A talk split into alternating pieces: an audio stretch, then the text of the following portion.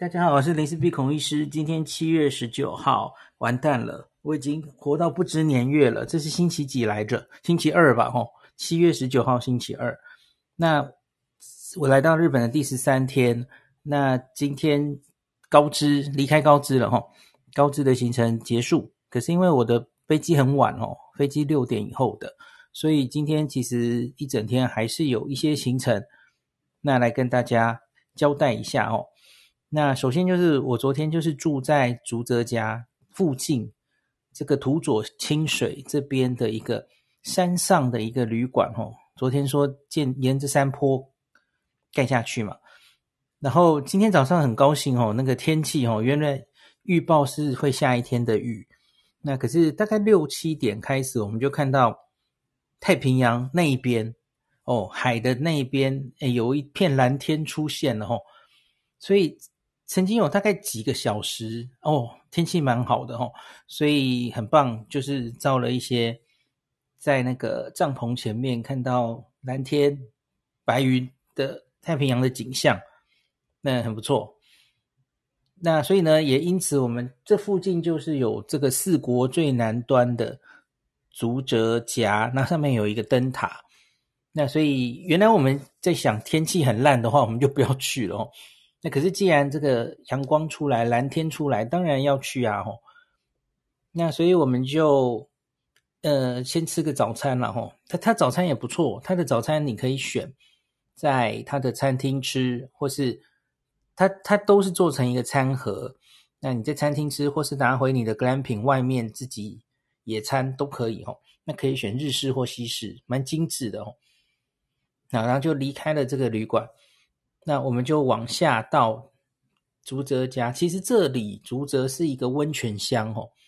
在这里有一些旅馆，可是它就是一个很……我该讲怎么怎么讲呢？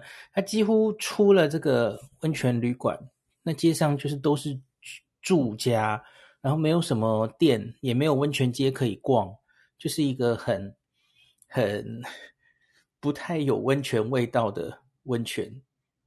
这样子，然后值得一提的是，它街上有一个吼面对海的地方，有一个叫做约翰万次郎的竹汤。约翰万万次郎也是很重要的幕末维新时候的人物吼，很传奇的人物这样子。那他是出生在土佐清水这里，那所以这边竹泽家那个走到展望台还有灯塔的路上，就有一个约翰万次郎的铜像这样子。然后这个竹汤其实是免费的哦，那他进去，除非你要毛巾哦，你没有带毛巾，毛巾要一百块，那所以可以可以边泡竹汤边往海边看那个美景哦。它有一个海边的呃什么什么洞门呐，然后蛮哎，米娅是什么洞门？嗨嗨，那个叫白山洞门。好，白山洞门，白山洞门，你你从这个约翰万次郎往下看，其实是一个很不错的角度了哈。那你当然也可以往下，就爬到它白山洞门的前面，我们可以有早上早起爬下去哦。那我们等一下再听他的经验，其实有点吃力，有点陡哦。那所以，假如对自己脚力没有信心的人，其实其实在这个。约翰万次郎的竹汤看，其实就角度非常好，而且很美。今天早上那一刻天气非常棒哦，那很很赞的一个地方。好，然后那我们就继续往前走。那先看到了刚刚的那个铜像，然后就是很快就会到竹泽家的展望台。你可以继续往前走哦，走到竹泽家，然后走到那个灯塔。然后照那个灯塔，然后那是所谓的四国最南端哦，请注意不是日本最南端，而 是四国最南端哦。那可是，呃，我觉得 view 最好的应该就是竹泽家展望台。那所以也不一定，我们最后没有选择往前走，然后因为我不是有去探过路了。他说，就算走到灯塔，其实也没有看到更多往往海岸外面看到的风景哦。因为就像你看啊，东京铁塔很棒哦，那可是东京铁塔上最大一个罩门就是没办法看到东京铁塔，对吧？然后所以你一定要在旁边，然后看它嘛，照那个灯塔，然后那个山崖，然后还有那个海，这样才漂亮嘛。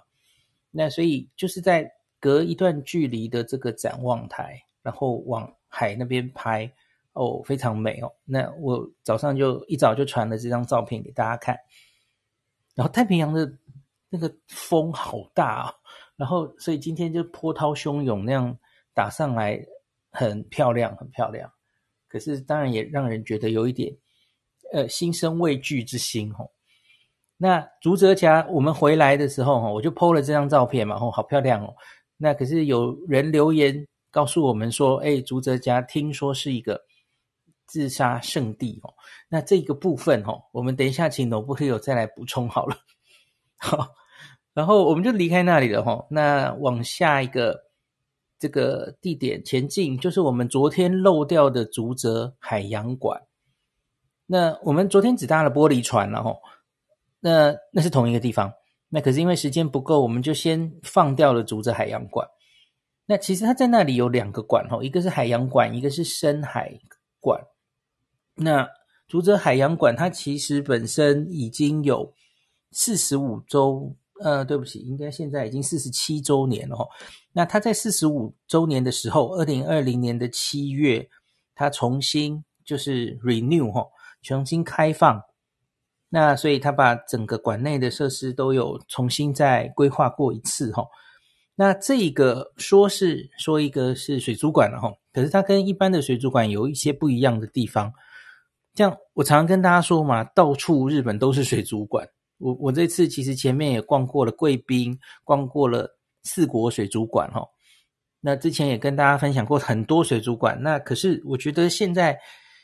有一个状况，就是每个水水族馆逛到最后，其实好像都蛮像的吼，就是水族馆要红的那个因素，其实就是那些吼。那可是我觉得竹泽水族馆比较做自己哦，它其实就是第一个，它没有那些动物表演哦，比方说海豚表演受欢迎，大家都弄个海豚来，不是，它主题其实就是想要展示，在我这个地方，在竹泽这个地方，它的海域。然后它的河里面会有什么样的生物？它就只是想做好这件事，然后就展示给大家看，就这样而已哈。所以它不会展示不在这个地方的东西哈，大概就是这样。那我觉得它就是一个很回归水族馆该是什么样子的初心的一个，我看完的感觉是这样了哈。那它也不大，动线很清楚。那可是它就是从。森林从到溪到到海到深海，然后这里也有珊瑚礁哦，然后有黑潮里的鱼等等的哦，那一个一个很清楚，就告诉你我们这边有哪一些动物哦，蛮不错的哦。馆内有这个七十个水槽展示，大概三百五十种一万五千只的生物哦。那听说都是工作人员，就是就是在这个地方捕获的动物就。展示在这边这样子哈，那它里面最大的一个水槽叫做龙串湾的大水槽哦，那里面当然也有展示，因为这附近它是有珊瑚礁的哦，它主要有九十几种造礁造礁珊瑚，然后我们昨天有去其中一种了哈，那它它还有几种，然后都可以在这边看得到，那当然也有热带鱼。那另外一个有比较特别的，我们一下来的时候就有看到哦，它有一个油桶，那个油桶上面有一个，呃，说应该是海牛哦，那个海蛞蝓啦，阔鱼这样子哦。那其实这附近有非常多种海蛞蝓哦，那被称为海洋宝石，那它各式各样的颜色跟形状很有趣哦。别的水族馆好像很少看到有展示海蛞蝓的哦。那它这里有大概二三十种，然后那个油箱哈、哦，进去那个油桶上面就有一个很可爱的海蛞蝓，蛮好笑的，大家都在那边照相哦。那这个是别的水族馆比较不会看到的。那它有好几个很小巧，因为海蛞蝓很小，有几个很小巧的玻璃的展示哦，那里蛮蛮值得看的哦。好，所以这个竹泽海洋馆大概就是这样哈、哦。诶，我刚刚没有讲，我们离开竹泽家，然后开到海洋馆，这大概要二三十分钟。这中间哦，然后天气就变烂，就如同天气预报所说哈。我在这段路上，今天早上涂入这个全球串联早安新闻，用 Nobody 的账号，嘿嘿嘿，就 就是在那一段路，然后就开始下雨了，如同天气预报哈。也好，我们接下来其实就几乎都是室内或是美食的行程这样子哦。那所以昨天做了先去博岛的决定，我觉得真的是很明智哦。回头看起来是非常棒的安排。那接下来就要讲到，我们就再杀回四万石川那边，要吃昨天没有吃的鳗鱼了哦。天然鳗鱼，我期待了非常久的哦。那看来也是好选择，因为我们今天去哦，第一个在下雨了哈，然后其实人就不是很多。我们到到的时候应该已经一超过一点了哈，它只开到三点。那当然也会有一点担心，因为天然鳗鱼进货不稳定嘛哈。那所以它的这个官网都有说，诶，不一定可以提供多少哦，然后说每日有限量哦。所以我心里其实一直。吊着一颗心，就在想，假如我们这个点，哎，我老板我要天然鳗鱼哦一个，然后就怕那个服务人员说，哦，莫西瓦给国在马线啊，完蛋了，今天今天已经没有了，我很怕他讲出这句话，哎，没有，他说嗨嗨，哦好，还有太好了哦，那所以今天中午就传了一个影片跟大家讲嘛，吼，那。当然，到这边一个很重要的比较，就是天然的鳗鱼，在四万石川捕获到的天然鳗鱼，还有养殖出来的鳗鱼。我相信你现在不要说在日本了哈，在多半的地方吃到的鳗鱼，应该都是养殖的比较多了哈。那天然鳗鱼越来越稀少，鳗苗越来越少哈，所以这几年，以我这十几年，因为我其实。还蛮喜欢吃鳗鱼的嘛，我去东京偶尔都会吃。那可是我就是看到那个价钱一路上升哦。那我有去抓，二零一七年有一个网友，其实还可以往前抓了哈。那可是我就抓了二零一七年有一个网友，他来这个，我我们今天大家几乎都会来这一间叫做四万石屋，他几乎就是这里最有名的一家了哈。第二名还不太知道是谁哦，它不像有一些嗯地方有一些重要的美食哈，它也许会有好几家一起分庭抗礼哦。可是说到来四万石川最有名的吃天然鳗的店，好像就是这家哦，你也找不到第二家，第二家就被他甩好几条街。那这个店里面也是非常多明星来过，然后签签满了名这样子哦。比方说，我又有找到大泉洋的，我有找到铃木，差点讲成铃木保奈美，是铃木亮平，铃木亮平最近有来吃过。好，所以我刚刚说那个网友在二零一七年来的价钱，他是说，哦，呃，对不起，我找不到，嘿，好，他在哪里？让我找一下。好，看到了，他在二零一七年，也就是五年前来的时候啊。当时这个那天然鳗鱼哦是三千九百八十块，and 现在已经涨价到五千六了哦，三九八零到五千六哦。那养殖的话其实没有涨太多哦，养殖当年是三千，现在小涨到三千四，其实相对便宜了哦，因为我知道东京的鳗鱼是涨成什么疯狂的价钱嘛哦。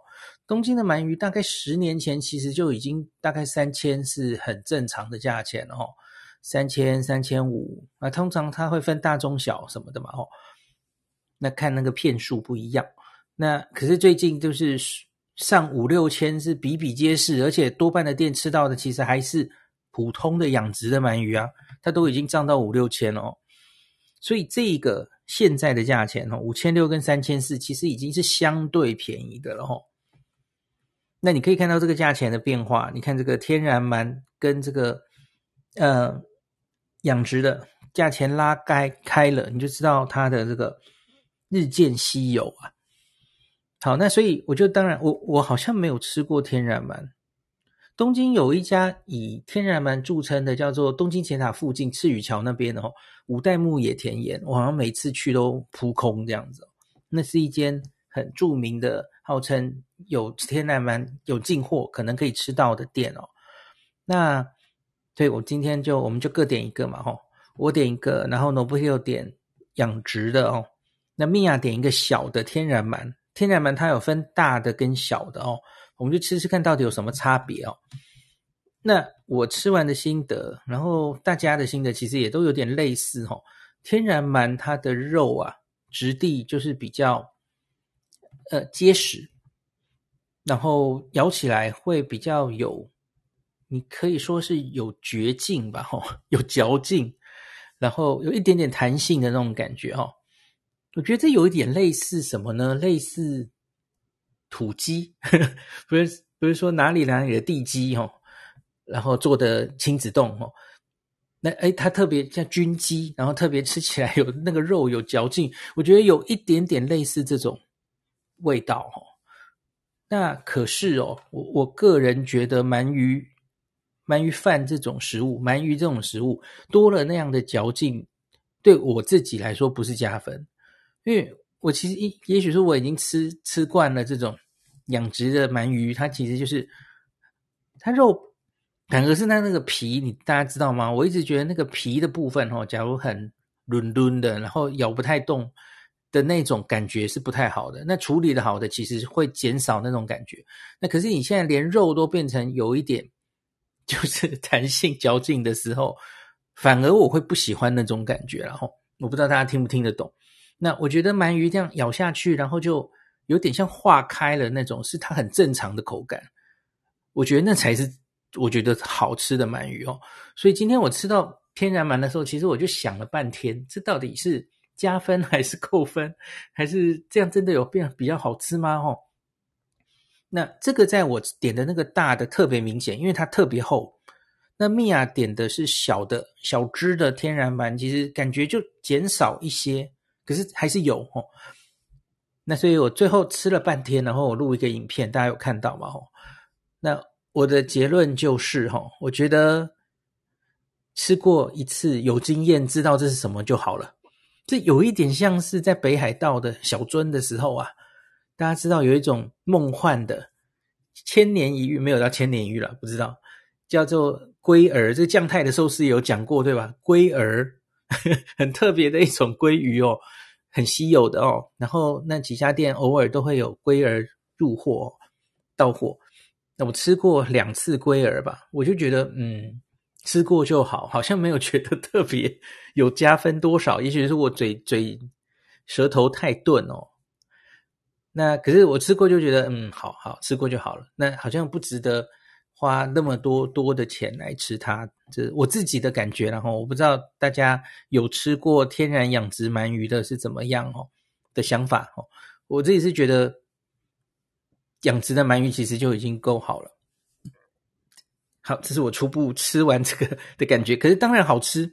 那大家吃鳗鱼饭的时候，常常也有在乎一件事情，是你会不会吃到刺，对吧？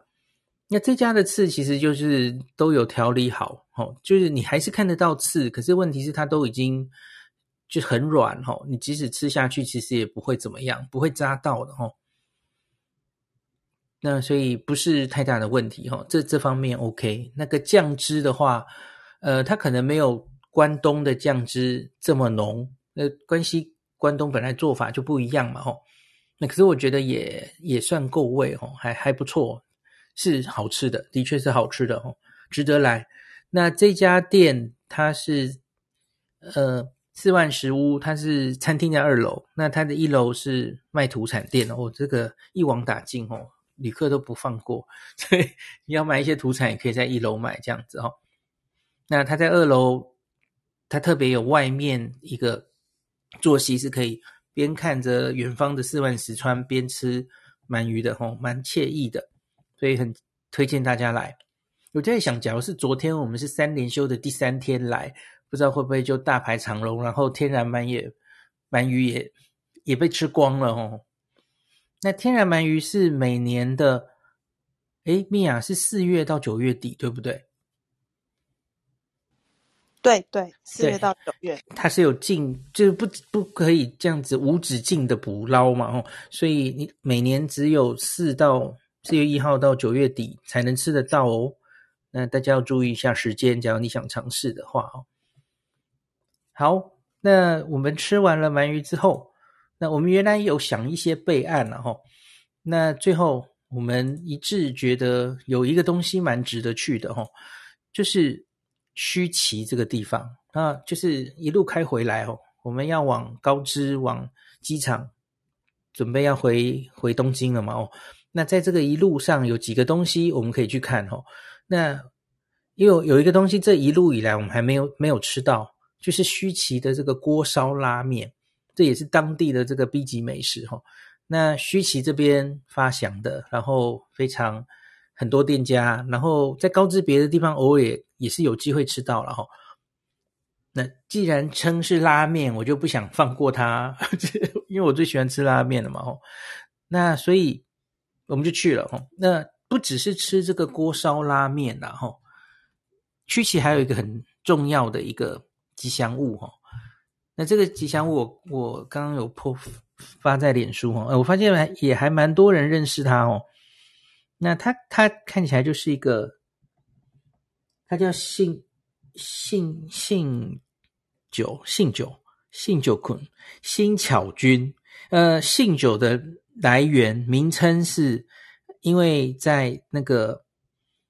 须崎这个地方有一个新庄川流过，哦新庄就是那个新庄，我们台北县的那个新庄，新庄川流过，新庄就是念信久，信久哦，所以因此你也可以把它翻译成新庄君。那我看到他其实有做一个官方，应我想应该是官方的吧，脸书，然后他把它翻成新巧君哦，不是巧心哦，是新巧，对不起，好冷哦，新。心贴心的心哈，徐巧心的巧 啊，这样子新巧君。然后新巧君这个很厉害哦，他在那个大家知道苦妈蒙每年都有办那种吉祥物各地吉祥物的大赛嘛吼，苦妈蒙是某一年的第一名嘛吼，后来没几年新巧君得过第一名，哦，所以这个是非常 很红的一个吉祥物哦。那它其实只是高知县须崎市的吉祥物，它很有趣，它就是一个水獭，然后呢，水獭，日本水水獭，日本水獭其实已经绝种了齁。那相传最后一只看到的日本水獭就是出现在须崎市，所以因此它现在就是去日本水獭比较大只一点。我们我刚忘记提了，我们去那个竹泽海洋馆有。展示的两只哦，它它身形比较大一点，就是类似之前已经灭绝的日本水獭的水獭了哦。好，那所以这个悲伤的故事，它已经灭绝了。那它头顶着就是锅烧拉面，所以这就是须崎当地的一个吉祥物。然后这里有非常多它的周边商品哦，然后。虽然它只是须崎这一个地方的吉祥物，可是因为它太活跃了嘛，吼，它获得了很大的成功，就跟熊本熊一样嘛。我们在须崎这个到处都看得到它，吼。其实也不只是在须崎，其实这一路上在就是从高知过来，那也常常看到它了，吼。它这个无所不在这样子哦，就是变得很红。所以高知人其实很喜欢它，不只是须崎这个地方喜欢它，然后大家知道高知有一个公式的。呃，吉祥物叫做黑潮君嘛，吼，苦罗西欧苦，黑潮君今天也有来送我，就是我到高知的第一天，黑潮君也有出现哦。哦，我说的是一个小小的布偶，不是那种走在路上的那种。那虽然有这个官方吼，可是我这一路以来看到，就是黑潮君真的没有太大的存在感哦。我不知道是设计的问题 还是行销的问题哈，那很明显，信久君就是比较红哦，到处都是它，而且各式各样的周边商品哦。那所以呢，那我们今天吃的锅烧拉面嘛，哈，哎，我先说锅烧拉面，还是先说信久君好了。先说信久君，我们还特别去看了一个他跟 Lawson 联名的一个 Lawson，很厉害哦，他在 Lawson 上面就一个。信久君的热气球这样子哦，然后所有就就跟我们台湾不是也会有那种跟什么呃七龙珠联名的店，然后跟史努比联名的店，对吧？就类似那样哦，它就是整个店从外到内每个地方都充满了信九滚，超可爱，各式各样的造型哦。有他走四国遍路的造型，有他骑在金鱼上，骑在海蛮上，各式各样的造型。然后连大家假如来到这家 Lawson 哦，你一定要去逛厕所，他连厕所里面都很漂亮，就就设计的很可爱这样。那当然不会少掉，一定有信九滚的很多周边商品，满满的一柜哦，你可以找到很完整的。那假如你可以开车经过这里，这个 Lawson 的对面就是也是一个道路休息站，那里面也是有很多物产，然后也可以吃饭等等的哈，那可以一起逛，那还蛮推荐的。高速公路下来很快就到了哈。好，那我们回头来找讲这个锅烧拉面了哦。锅烧拉面是这里特别的一个食 B 级美食哈。那它的特色就是，它是用中华面，然后用比较硬的面哦。那做出来的时候是很硬，偏硬的。那店家会写说，假如你喜欢偏软的话，那你就让它烧久一点嘛。那因为说锅烧，所以它就是用土锅，然后热腾腾的，所以它端出来的时候你要很小心哦，你不要随便去碰那个碰那个碗哦，你会被烫到的哦。那因为它用的汤头就是用它贝 base 是酱油。酱油拉面的汤头，那可是还有熬鸡，那他们特别是用老母鸡熬的鸡鸡骨汤加酱油这样的 base，然后他会加老母鸡，这个就让我想到 古富鸟的那个幼鸡跟老鸡哈，他就是用老鸡的那种，呃，有点嚼不动的那种，它其实就是很有嚼劲的那种鸡肉，那不会很大块了哈，小小块的。它它就是专门这种组合哈，我刚说的中华面这样的汤头，然后用老母鸡的鸡肉，呃，这样子合成的锅烧拉面。那另外它也会放个蛋，那这个蛋到底要怎么吃？其实没有一定的标准哦。那我们今天去的，其实我们今天没有去到心目中最理想的一家，就是很有名的一家。然后另外还有一家是今天公休，所以。我们今天吃到的应该不是最有名的了，吼，就是在站前方便，JR 须崎站出来，在那个商店街，吼，很快就走到。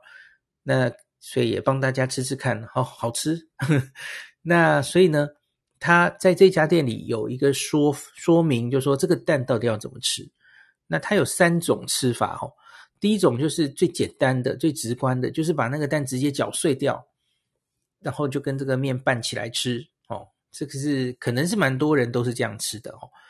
那第二个是你可以用 skiyaki 式的吃法哦，你可以把蛋打在外面一个碗哦，蛋黄蛋白搅在一起，然后你把面拿出来沾这个蛋黄吃哦 s k i y a k i 式的吃法这样子哦。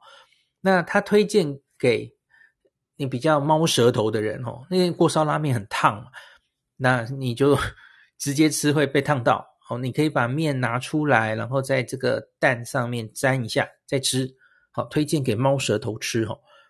那第三种，那你就是把蛋再放久一点，让它煮熟一点再吃。好，其实就是这几种嘛。吼，然后老板他自己好像比较推荐第三种，这家店的老板推荐第三种，然后可是我就看大家自己啦。吼，那另外通常还会叫一碗饭哦。那这个饭最后会把你面吃完之后，就把饭倒进来，做个杂炊，吼，这是他们也习惯会这样做的，吼。我觉得真的都还蛮好吃的哦，难怪信九滚那么喜欢吃这个，哦，哈。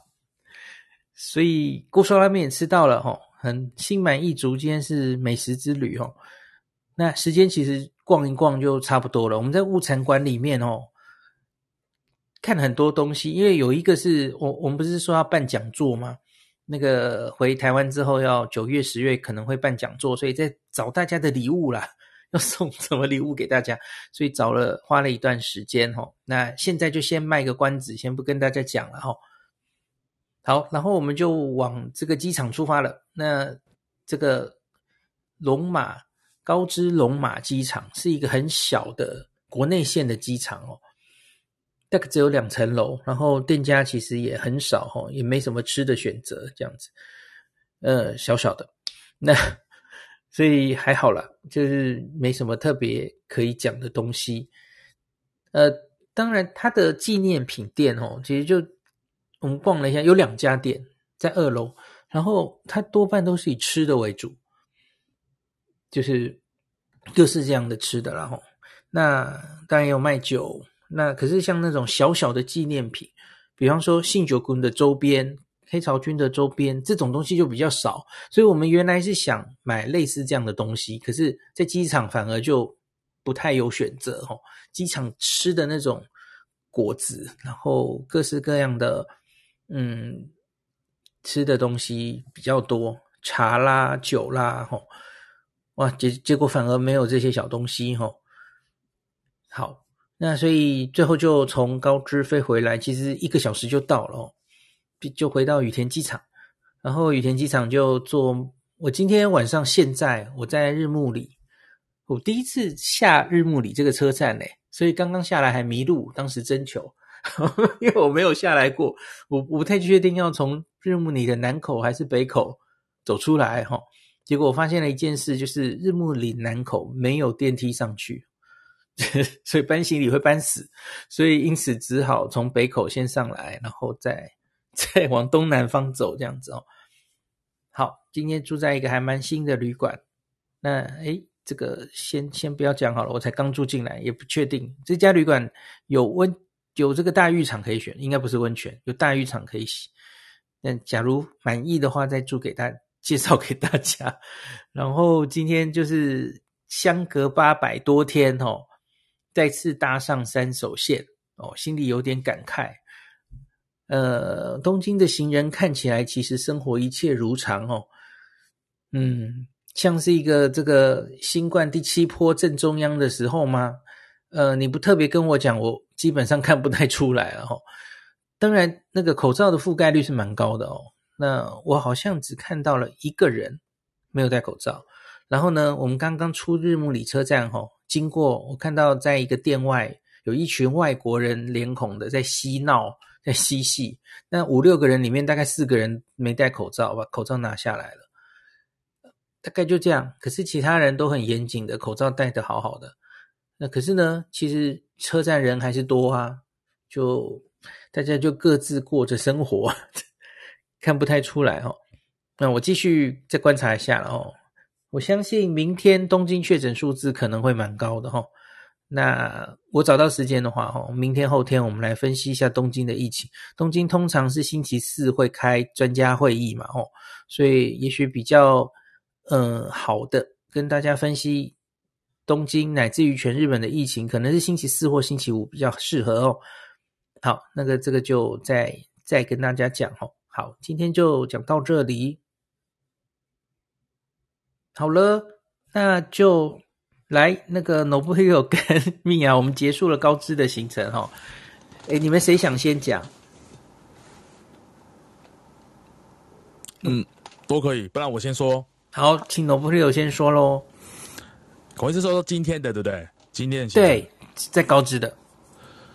诶，要先分享，就是刚才孔医师有点到，要我可以补充的，就是今天早上我们有去的那个白石心灵十八斗。啊，那个也是。可是我先讲那个白石洞门，是不是？白山洞门。白白山。白山洞门，它真的蛮陡的。因为我其实，其实我刚才听了，想他有没有都早点告诉我，我就从那个脚汤直接看就好了。我还我很想看他一眼，但我不知道从脚汤那边就可以看到，所以我就下去了。然后它真的就是楼梯，一连续的楼梯，然后没有停止的楼梯。然后你下去的时候就会想说，等下等下我等下回来可能会很累哦。可是因为都已经洗头洗到一半，走到一半我就知道硬着头皮走下去。那就如同刚才孔医师说，其实景观真的不错，浪有浪花有点大，其实有点像那种，呃，怎么讲？我们每次看日本的那个哪里呀、啊？日本的那个电影要开始开演之前，不是都会有很多海浪吗？孔医师，你知道我在讲什么吗？就是那种，那是哪一家？东印对不对？东印对，就是那海浪其实真的蛮大，今天的海浪，所以它打出的那些白色浪花其实蛮漂亮的，虽然风蛮大的。所以我走到那个白石洞门的时候，讲错，白山洞门的时候，那个海浪也都一直打进来，而且越打越高哦，所以其实有点点畏惧，但是还是觉得说，还是想去看一下这个壮观的景色。不过大家如果来的话，小心安全，因为有几点要注意。第一个就是，你如果对你的脚力没有信没有信心的人的话，可能不要轻易尝试，因为走下去就蛮累，爬上来的话，嗯，很累。对，然后另外一个就是，如果你会怕虫的话，可要小心。像夏天的时候，我说的不是虫，是那种很像台湾的海蟑螂哦，可能那边真的非常自然，所以地上就有成千成千上万，没有到上万吧，就是反正很多小密集恐惧症的人会害怕的那种蟑螂，海蟑螂。然后我原本都会想要避开他们呐、啊，可是我会发现我根本避不了，因为他们人太多了，但我必须走过去，所以我就只好一步一步的踩这样子，那他们就闪得很快会闪开，所以其实有那么一点点会觉得怕怕这样。如果你会怕虫的话，怕这些昆虫这些动物的话，那除了这以外，其实景色蛮好的，所以这是第一点跟大家分享。如果下次如果有长辈的话，可能要跟他沟通一下。诶，第二个是刚才孔医师说要补充的那个心灵 spot。孔医师，你知道我补充我早上自己去的心得吗？对，呃，对了，你刚刚我记得你早上有跟我说有蝉直接打到你，那那不是在那是在哪里啊？那个是在竹泽家附近。OK，, okay. 就是我跟大家说，就是其实还好没有在这个去之前，孔医师跟我就是那个没有看到说它是一是一个自杀圣地，或者是心灵 spot，就是在日本来说，就是可能是。常常会有一些超超自然现象，或者是说看到幽灵之类的地方。如果我之前知道，我今天应该就不会去了哈。那因为我昨天住的地方跟孔医师他们不一样，我住的比较靠近这个竹泽家，所以我早上六点多起床之后，我就想说天气还蛮好的，所以我就去一个人去逛了一下。那那边因为六点的时候太阳还没有很大，然后那边的树非常的茂密，所以我其实一个人要走进去的时候，其实会有点犹疑，就是因为很暗啊。然后虽然是白天，也没什么好害怕的，可是就是暗暗的，所以就是你知道一个人会怕怕，也不知道在怕什么。然后所以就是走，然后有很多一样，就是海蟑螂很多，然后有点害怕。但是其实你往好处想，它就是很自然才会这样嘛，哈。往正面想。可是刚才孔我跟孔医生就是我走在路上，你知道就自己吓自己，其实根本就没什么事。但是我走到一半，就一路上有很多蜘蛛网，可能是今天昨天晚上那些蜘蛛很辛勤刚编好的蜘蛛网被我整个都。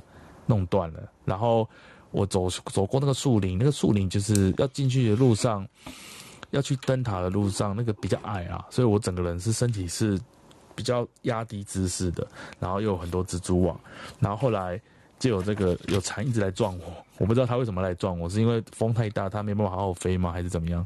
所以我就被它吓到，然后后来我后面有一小段就偷偷小跑步，赶快用奔跑了去灯塔这样子。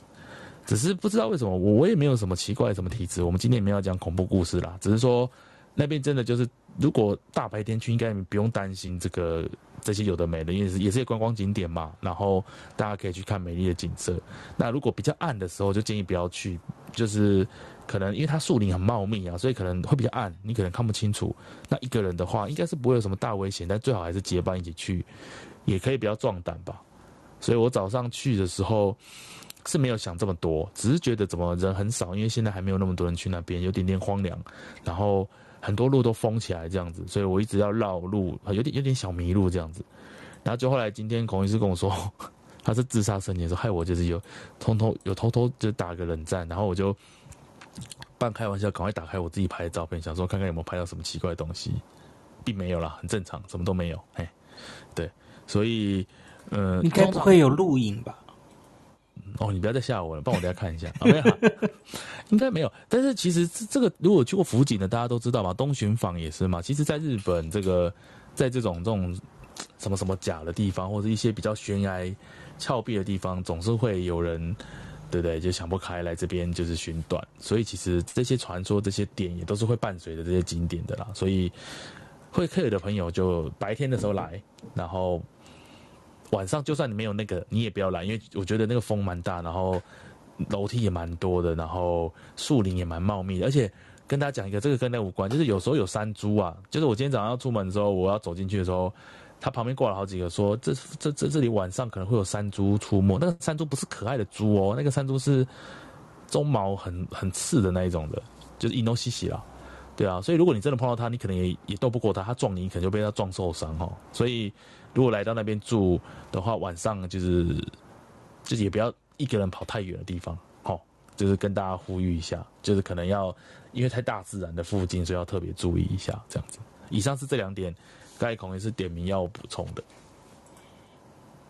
那从这家走到灯塔其实没有太远了，对不对？其实没有太远，只是你看起来很远，但是你走一下其实没有太远，而且你突然灯塔就在你附近了，就是你绕一下，对，并没有太远了，其实并没有太远，只是会被船撞而已。就不知道为什么今天早上那只船一直撞我，而且而且我被它撞就被吓，因为我都已经有一点点自己在那边吓自己了，结果又有东西来撞你的时候，而且你又听着那个海浪声很。很强，你总觉得有一种对大自然很敬畏的那种感觉，对。对然后它撞，它会发出蝉的声音，对不对？嗯，就是的那种啊。哇，就是、那我我的话一定会被吓死。就是那种你知道蝉近接近你的那种声音吗？就吓。有有有。对。对，然后他就突然都不不动啊，出来就撞我，他不知道不知道是故意的还是干嘛还是怎样。但是我碰到很多蜘蛛网了，就真的很自然啊那边，所以就是我孔医师说，那附近大自然就高知真的是。大自然很丰富的地方，如果是有人喜欢 camping 啊，什么露营的，来这边应该会很开心。我觉得是很好的。那接下来，米娅对这一段有没有想要补充的？在竹泽这附近。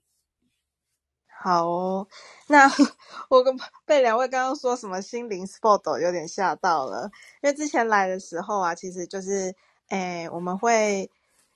走这个步道嘛，然后走到灯塔。那其实沿路上啊，就是会有一些看点的部分。那因为呃很久以前那个弘法大师，大家应该有听过那个四国八十八所遍路修行。弘法大师空海他修行的时候有走过走四国一圈，然后每一个县都会有一些他跟他有关系，他创建的寺庙或者是跟他诶他有关系的寺庙。那其中他最远就走到这个。呃，竹泽家这里，所以我们那个步道走完出来的时候，就会看到第三十八番杂所，叫做金刚福寺。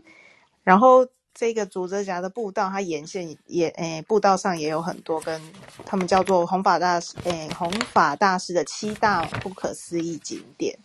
然后其中比如说，嗯，好像有一个是什么龟呼场，呼叫海龟的一个点，然后就好像弘法大师曾经在这个岸上。就是叫海龟过来，然后海龟就是从这个海中间冒出来这样子，然后有几个还蛮值得看的。好，那刚刚那个孔医师有说到这一个，呃，竹泽这边是中土佐清水寺嘛，那是一个叫约翰万次郎出生的地方。那这个约翰万次郎的话，他就会在诶竹泽家的步道的入口有一尊他很大的一尊铜像。那这个约翰万次郎喜欢默默。历史版本龙马这个这一代历史的朋友应该也有听过，他其实是影响版本龙马后续要做革新改革这个思考呃思想很重的一个人，因为好像是因为约翰万次郎他出生在这个土佐清水是小渔村，然后他曾经小时候就被这边的那个暴风雨卷走，卷到海里面卷走之后被美国的捕鲸船救起来，那他就被送到海外去念书。呃，就去学习，就在海外生长，在美国生长。然后其实他原本叫中兵万次郎，然后可能就被美国人捡到了，然后就改名，帮他取一个名字叫 John，所以就叫 John Manjiro 这样子。那他就是那个时代，那时候是锁国时代，所以还蛮还蛮少有这种到海外去有海外见识的人回来。所以这个中兵万呃，就约翰万次郎回来，他其实就有去跟在地的一些呃。一些比较有知识的人去沟通，然后就是这个话可能也传到龙马耳中，所以他就是有去改革这样，呃，就是让他有一些维新的这些思想这样，所以这个人物其实在高知县也是蛮重要的。对，那除了就是观看景点之外呢，就是也有一些呃，比如说像红马大师的呃金刚福寺啊，或者是呃万次郎这边的一个呃历史的部分。那今天还蛮惊艳的，是因为昨天晚上就一直预报说今天会下雨，所以我们其实有点放弃今天早上的行，就是半放弃今天早上的行程。没想到就气象报告就是瞬息万变呢，就是那个你看那个天空的云啊，它走走向它，如果云一散，它是蓝天出来的话，就是风景就会变得很漂亮，算是也蛮幸运的这样子。那大家如果有来这边的话呢，就是呃，当然是开车是最方便。那如果你是搭大众运输过来的话呢，这边最近的车站是中村车站，从那里有呃那个观光巴士叫四万十竹泽号，它礼拜六日跟假日还有开，那就是整个会带你周游，从呃中村车站，然后可以它的方向就是会到这个竹泽家，然后也会到昨天我们去的博岛，然后看是它有两天一夜行的行程或一一天来回的都可以搭。我是觉得这个巴士是还蛮方便，然后它也有出通票，可以就是就是让你搭到搭到宝这样子。哎、欸，可是它就是每个地方都只，只停一下，对不对？对，这个它就是因为它算是一个周游巴士的行程，所以我看一下它在竹泽甲这边是停多久。呃，而且它其实就是一天就那一班，一对，他一天早上，对对，不是不是那种你停下来然后你就等下一班那个，不是这个样子的形式哦。对对对，它是同一班，嗯嗯。那不然，其实在地巴士也有，不过它就是要转车，可能你要到某一个站之后再转，就有点不方便。所以如果有算准好自己，比如说今天晚上会住住这家，你就可以报名他两天一夜的行程。那基本上在那个当地的那个巴士观光协会是说，基本上只要人到就可以搭，好像没有说非常满呐、所以事前预约应该是不不太需要。对。有这个是还蛮方便的一个周游巴士，不然这边真的有点天涯海角，比较难到。对啊，那嗯、其他的部分，因为这边是温泉乡嘛，那就是基本上饭店里面都会有呃温泉的部分。那有有些温泉就露天温泉的话，晚上可以看星星啊。对，竹泽家它也是高知县有名的观星圣地，那还蛮多饭店它就是会。诶，有观星行程，晚上可能就是开，他们会有巴士是带诶当天住宿的旅客自由报名，他会带你去竹泽家的展望台这边去看星星，或者是像我们昨天住的那一间啊西之利泰伦美，它的嗯、因为它是盖在比较高台上，它的顶楼顶楼上有一个露台，就可以上去看星星，但只是昨天晚上应该云比较多，所以可能视野没有很好。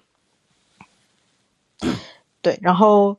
竹泽家就是四国最南端嘛，所以他其实，在那个展望台，刚刚洪医师有说，我们在那个展望台，它其实是可以看到两百七十度的一个全景，你可以看，诶，远眺那个海平线，你会感觉到地球是圆的。那也不枉就是专程前来这个点，看到的风景真的是非常的漂亮。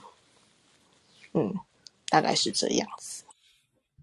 然后我们要讲鳗鱼饭了哦。哎，我们直接讲这个今天吃的两个主要食物的心得，一个是 鳗鱼饭，一个是锅烧拉面。哎，诺诺布利，我先讲一下如何？我那个什么鳗鱼饭的话，因为我我吃之前有跟孔医师说，其实我我的舌头是就算吃好吃的鳗鱼跟不好吃的鳗鱼很难吃出差异的人，对，所以我就没有一去选那个那个那个天然，我想说我就吃个比较比较经济实惠的那个。样子的就好，这样子。但今天的确就是还是有吃出差别啊，就是我还蛮开心，我第一次吃出差别，天然的果然不一样哈，就是整个感觉是不同的。我觉得很好吃啊，就是只是酱料就是跟关东比起来比较没有那么的咸，所以你期待那个蒲烧会味道很重，然后可以让你很下饭的话，没有到那个程度，可是是好吃的，对，然后。嗯，我我我印象中的这个鳗鱼就是像就是比较松的啦，所以吃到天然的那第一个瞬间也是觉得有点像别的肉的感觉，那个结实的程度已经让我觉得不太像是我印象中的鳗鱼了。但是各有所好，大家自己如果喜欢想要尝试的人也可以尝试，喜欢蓬松的人或许就不用每次都点天然的这样子。那你你觉得是变好吃吗？天然鳗鱼？你说变天然？哎、欸，我觉得它有口感，应该有有些人会喜欢，只是、uh -huh. 只是只是我们我们的认知就觉得鳗鳗鱼就是要松松的嘛，要入口即化，或者是你不用太大力咬它嘛。我我的我的我的认知也是这样，所以第一个瞬间是有一点点小小问号的，但是它没有不好吃，对啊，所以我觉得是我对我来说也没有加到分啊，但是也不见得说扣到很多分。我我的感觉是这样，是不是运动量很大的天然鳗鱼？可能是运动结实，对，太结实了，跟土鸡一样，就跟那个土鸡一样啊，不是一样，跟跑山鸡那个那个那个概念是一样的。然后那个锅烧拉面，我我一直不小心都讲成锅烧意面哦，你知道我多想吃台湾锅烧意面没有？锅锅烧拉面，我觉得它的那个汤汁还蛮特殊，那个汤汁味道蛮重的，就真的很像。一开始我吃的时候有吓一跳，哦，味道蛮重的哈。然后因为就像你讲，它那个土锅，所以它后来后续还会再焖，就是会在很热，就是那个土锅会烧得很热，所以后续其实还是啊滋啊滋，就是热热的这样子。然后，但是我吃的面，我觉得那个面，因为它那个面比较接近或中华面，有点生面的样子，所以如果太好吃，真的有点硬啊。不喜欢硬的人真的要等一下，因为他那边有贴一张很明显的纸，说如果你想吃软一点，你要再让它等一下，让它在里面再加热一下，用土锅加热这样子。但是让我比较惊艳的是杂炊的时候，因为因为汤汁的关系，我那时候吃杂炊的时候，我觉得哎、如果是这样很方便，怎么说？就是通常我想要吃粥，所以这个杂炊就是最后加饭下去。想要吃到好吃的，通常都需要煮一大锅的那个什么火锅，有没有？然后你给他涮了一堆肉啊，干嘛？然后你最后才有办法加肉，呃，加饭进去，然后你有一些精华都浓缩在那里面嘛，所以才吃得出那个味道。可是今天那个锅烧拉面的那个汤汁啊，它加上炸炊之后，其实很好吃嘿，就是直接直接到达结束的感觉，就是吃火锅锅通常的最后一步，吃饭然后炸炊这样子。所以我觉得我还蛮喜欢的，只是那个时候肚子没有很空哈，只是没有办法塞太多这个拉面进去，所以我会觉得是蛮不错吃的，对。但是你问我有没有非常喜欢，嗯，也没有，对我来说没有说哦惊艳到我一定要非吃不可。但是如果你到到了高知那边，我觉得去尝试很多不一样，他们这边虚就斯萨基嘛，就是须崎那边的的这个，顺便看看可爱的什么新巧君嘛哈。然后，然后看到它这么可爱的，当然就要吃吃看这个这个好吃的这个呃锅烧的拉面。然后有点浓稠啦，所以记得要多喝水。我吃到一半就有点口渴这样子。以上是我的分享。那米娅来讲这两个食物。OK OK，诶，四万食屋这个天然鳗鱼。这个的话也是算期待还蛮久，因为四万石川它这边就是那个叫什么溪溪水产的很丰富，比如说它香鱼啊、虾，还有沿海苔。那其中有一个厉害的就是它这边的天然鳗鱼。那我记得几年前有吃过，那时候我的印象，我那时候是点天然鳗的定食，就不是最大块，但是它切的算蛮厚，然后切小小块的。那时候我的印象就是哇，感觉像在。多球呢就是橡皮筋，就那种弹弹牙的感觉非常重。但今天我是点，但但倒不是也是吞不下去，就是一个非常崭新，以前没有吃过这样的口感，觉得还蛮惊艳。那它的调味是这家调味，它比较偏关西风，它好像是没有蒸过蒸，没有蒸过，然后是直接下去烧烤的。对，味道味道我本身是还蛮喜欢，就有点甜甜咸咸的感觉。那。今天我点的是天然鳗的，诶，比较小只小只一点，那它也是比较薄一点的，所以它其实就是没有我之前吃的那个那么夸张，就是橡皮筋感那么重。今天的话就是比较正常一点，但会比养殖的 Q 嗯嚼有嚼劲一些些这样。那调味的话也是就是这个关西风味，蒲烧的关西风味。甜甜辣，因为倒是没有辣，它是写甜甜，然后咸咸的这种酱油味。我觉我个人是觉得这个味道已经算还蛮重的。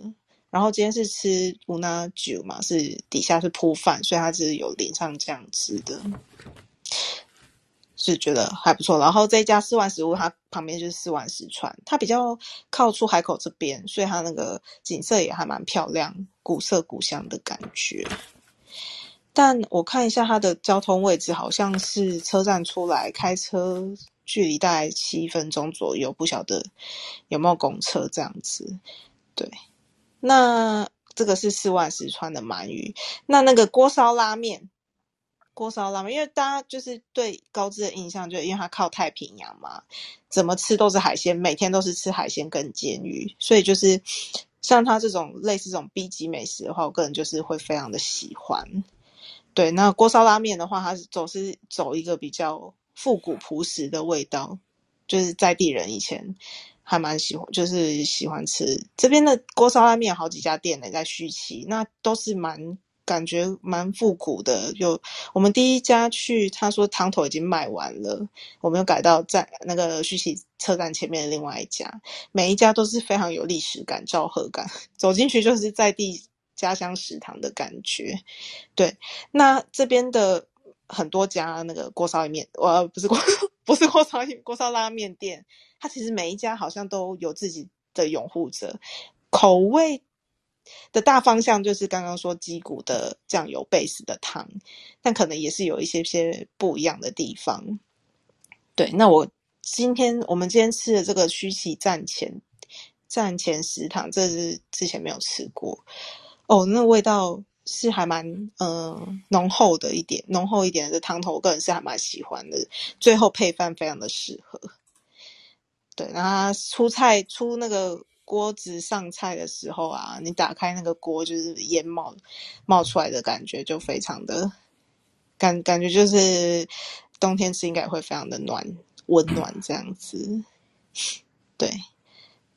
然后我我一走进店里，我就看到那个有信酒滚，好像来过，然后有个照片在墙上，哦、然后结果后来是听说他好像每一家店都去过哦。就是对他好像就是每每家店墙上都有新酒滚来店的照片，那新酒滚真的是大家非常喜欢他。就头上就锅烧拉面，所以就 每家都去吃过，好好玩哦。在地的招牌，听说高知县的刚刚不是有说有一只黑潮菌嘛？那个海浪造型的官方吉高知县的官方吉祥物，但其实好像。高知县人呐、啊，我听过的、啊，好像大家是比较喜欢新桥君、新九坤一点，这样很有人气。好吧，那这个，哎，米娅昨天没有来，关于昨天的行程，你有没有想要补充的？主要是不是那个，咦，是不是骑脚踏车啊？嗯，昨天是不是有去博岛，然后去坐那个，哎，玻璃船看那个地形？嗯，对。对对对，又说到这个，我个人对这个玻璃船看到的这个珊瑚礁还蛮惊艳的，就是它，哦哦对，虽然我们昨天的浪比较大，然后海水没有那么清澈，所以它其实透过玻璃好像能见度没有很好。不过蛮意外的是，就是这个船长停在这个呃珊瑚礁附近，我们从船尾看过去，那个这个叫板叶雀屏珊瑚，范围好大啊，这跟我想象的有点不一样，就是。还蛮惊艳的，然后一查才发现，好像就是这个是，呃，被指定为天然纪念物，然后是呃最大级的这种板叶雀屏珊瑚，也是这个是要坐玻璃船才看得到，所以其实也还不错。那这个玻璃船，他除了看这个珊瑚之后，他就到那个建材海岸，建材海岸昨天孔医师应该有分享，就是好像有那个弘弘法大师的传说，不知道是。来了没看完，还是根本就没来，因为太就是耳闻这边有一个很厉害的这个地形，但是没有来看是哪一个这样子。不过这里里面的那个看点啊，的确还蛮多，还有一个最大的那个人鱼人鱼洞窟，这个就是 有有点就是也超乎想象的一个巨大，也可以在这边拍照，觉得还不错，还蛮值得一来看看究竟的。然后昨天的话，脚啊脚踏车。脚踏车的话，呃，我们有看，昨天是看到一个甲有甲界乙环叫零零脚踏车，对，那它这个就是以呃四万石川这个沿线上的两个主要的车站为起起呃据点，这样一个是中村站嘛，一个是江川崎站。那沿线沿着四万石川有好几个点是可以甲界乙环，这个的话是觉得还不错，就是可以在一个点住，然后看你想要去沿着河畔去。找那个城下桥的话，你就可以在中途还车这样子，或者是我之前有听过有朋友就从中村骑到江川崎吧，然后单趟会骑五六个小时，不过就是听着朋友分享是觉得很值得，景色很漂亮这样子。中川到江川其实往上游骑，对不对？对对对，往上游好像听说呃 up down 嘛，就是嗯。上上下下，基本上它是往上的，所以有爬坡的部分比较多。那从上游骑下来的话，可能会比较推荐。对，那如果觉得，就它也有电动自行、电动脚踏车的部分。昨天好像说从江川骑到中村这边，电动脚踏车最少至少要租四个小时电力的，这样才不会中途没电这样子。那这样的话就是也比较，因为这边其实巴巴士也不是很方便，所以如果想要漫游的话，是还蛮推荐骑脚踏车，租个脚踏车，沿着河畔骑还蛮疗愈这样子。然后我想多问你一个，就是旅行团啦，旅行团到四万石川这边，是不是多半都是到就中川这附近河道比较大的地方？那可是比较上游的，它因为路的关系嘛，像我们说的那个呃台北居酒屋那里，其实也就不太会去了，对不对？嗯，旅行团的部分大概都是中诶中村这边比较多，没错。因为我们昨天是从江川崎一路沿着河岸回到中村，但其实这条路中间有好几道弯道是都很很窄，就是大车是过不去的，所以基本上旅行团不会走这条路。所以就是如果我们自由行的朋友如果想要就是沿，但不过这条路是沿线风光是最美的诶一个区段。对，但是就是大大的车是没有办法过，就比较可惜。大的车不是走上面，诶，那个叫什么挖川站到雨河岛，就是往爱媛县那一条路，不然就是从中村走到中村走到主泽家这条路，这两个路线巴士比较会走。那昨天我们走，我们沿着河道那个那条路，基本上只有小车可以过而已。OK。呃，我这里稍微想讲一下哈，因为我这个礼拜不就我们都在四国，然后这两个礼拜，然后大家可能看新闻就觉得，哎，日本疫情好严重啊，你们要小心啊，或怎么样啊？我今天在那个高知龙马机场哦，看 NHK 的报道，他就报道，哎，这个疫情怎么样怎么样哈，来念几个数字给大家听，因为他今天我看那个 NHK 新闻就报得很详细哦。他说：“今天高知县啊，两百二十一个人确诊。你看，全日本已经严重成这样了哦，全日本已经超过十一万哦。高知两百二十一个人确诊，然后，呃，我这个高知市一百一十四个人，四万十市十三个人，然后四万十丁三个人这样哈。那我不是很确定他们到底有没有什么诶检查不够啊。”检查的不够多，所以捞的不太出来。也许有，也许没有，不知道。可能要各自再去看 PCR 检查了哦。那可是我其实心里在想的就是哦，这个疫情反正就是好好坏坏，起起伏伏嘛哦。那呃，你看啊，这个东京城市的地方流行的这么严重的时候，你说我们现在在高知这些很偏远、人口根本就很少的地方玩的时候。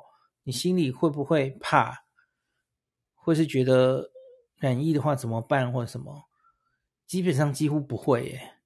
所以我我自己是觉得哦，嗯，这个这个疫情到底什么样才叫做结束，或是你你才能再继续往下放？因为我知道台湾的大家，你最近看，你只要不注意国外的话，台湾的疫情现在是几乎是一路还在往下降嘛。那我听到有人在说他在等。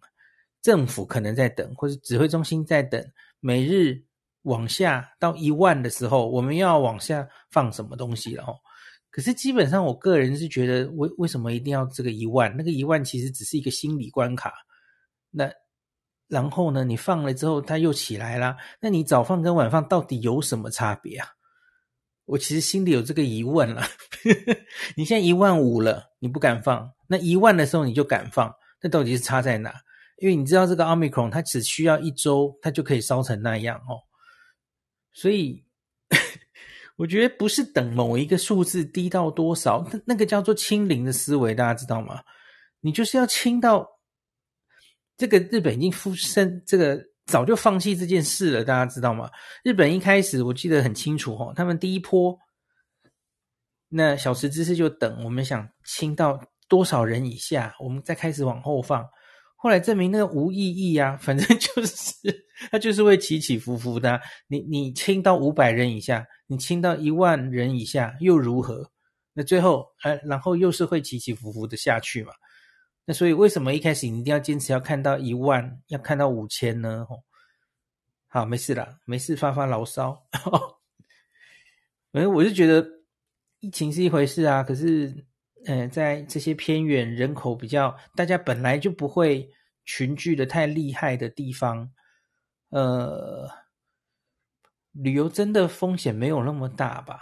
嗯。当然你会说啊，万一染疫了，好麻烦，那个就医可能很麻烦，那那是另外一回事了哦。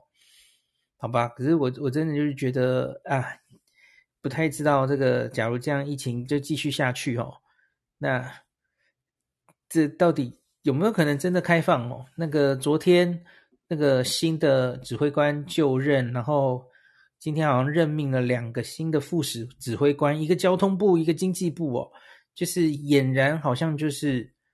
大家都知道交通部就是会负责观光的事项嘛，吼，俨然好像是要把经济、把这个之后观光产业的恢复作为是主要的方向，那我们就拭目以待，吼。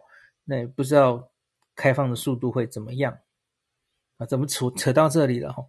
好，那两位还有什么？我们结束了高知的这次的旅行的，要最后讲几句话。明天以后就是我。我我的乱聊天哦，每天看到什么就聊什么，应该还是会开房了哈。可是高知我们今天要告一个段落。哦，我是 Nobuhiro，我先讲一下，我觉得这次很酷诶，就是一开始都忍不住去高知会去比较，所以他跟我们常去的东京啊，或者是大阪啊这些大家印象当中日本哦，可能交通有点不方便呢，哦，可能可能这个。呃，这里好像设施没有比哪里好，一开始都有时候不小心都有一些比较心理吼。可是到后来，我跟着孔医师还有这个米娅他们的行程，到后来我发现，诶，其实我换个想法哦。我认识的日本大部分都是大家知道那个飞机比较容易去的地方嘛，就从台湾飞比较常常有直飞的福冈啊、大阪啊、北海道的札幌啊、东京啊什么的。但是其实日本除了那样的日本之外，其实有很多不同的面向。我这次在高知有感受到另外一个面向，诶，就是日本也不一定完全都是要非常进步、先进或者繁华的，它可以是很自然、很。很朴实，甚至跟台湾有一点连结的哦。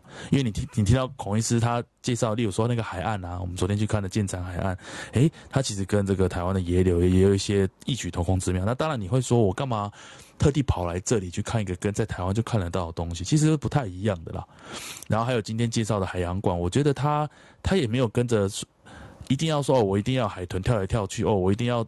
很厉害，一定要手可以触摸的地方，这样子海洋馆你才会喜欢。没有，他就是坚持，他就是要跟你介绍竹泽附近的海域是什么样子。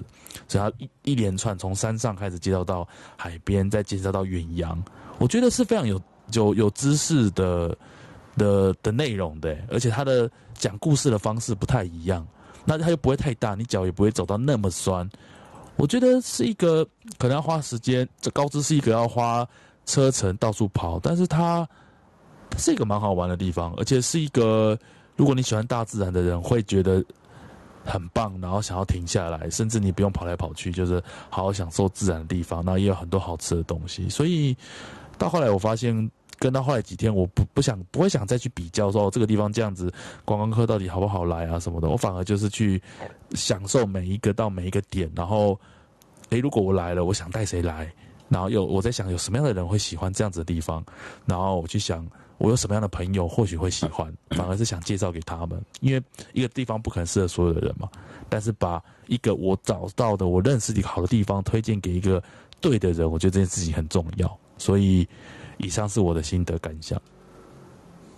那我一直觉得就是疫情后，就就是疫情还是短时间内不会消失嘛。那这种。人比较少的地方，哦，跟人密接的机几率比较低的地方，然后假如你敢租车自驾哦，然后这样跑，一天也碰不到几个人哦。唯一最密接的时候是你去吃鳗鱼饭的时候，在餐厅的时候，其他都是在外面跑来跑去，哦，看风景，哦。那也也没有太大的染疫的风险的话，哦，我觉得这种类似的地方，其实当然还有什么。的东北啦，呃，四国我觉得非常理想哦。那就是北海道的比较偏远的地方，当然可能也是类似这样的地方。那也许大家可以希望自由行真的可以，好像最近有点风声嘛，吼，自由行 假如真的可以开放了，吼，回国的隔离又进一步开放，那那真的旅游就是要回来了，吼。那大家对于以后的旅行的规划，也许可以朝着这方向。来看，而不是回来东京，然后提心吊胆的啊，东京好多人确诊，这样可以往郊外跑。好，那蜜雅要不要做一个总结？我们就可以结束今天的访了。好哦，那就是这七天的那个啊，孔医师这边应该是十二天嘛，连同相传，相传加上告知，这丰富的对，对，丰富的四国行程，真的是非常的。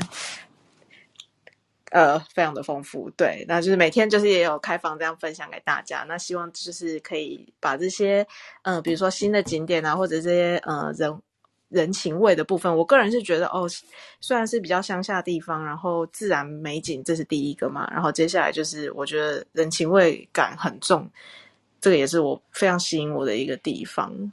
那真的也希望自由行可以早日恢复。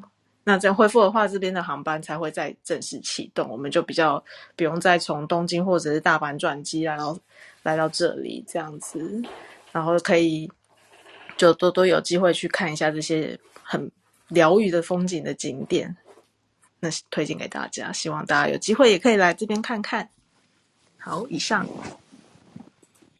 好，感谢大家这几天。这两个礼拜来听了每天的四国的流水账游记游记，那之后还会有呃比较整理过的游记部落格的文章再分享给大家。我应该会在东京的时候就开始写吧，不然可能我八月中之后回到台湾才写，所以所以我现在开始在东京，呃很悠闲的，就是想做什么就做什么，这样没有很硬性的一定要那么赶哦。也许像明天我就准备放空了，就在旅馆里躺着好了，然后写写稿这样。好，好啦，那今天就分享到这啦，感谢大家。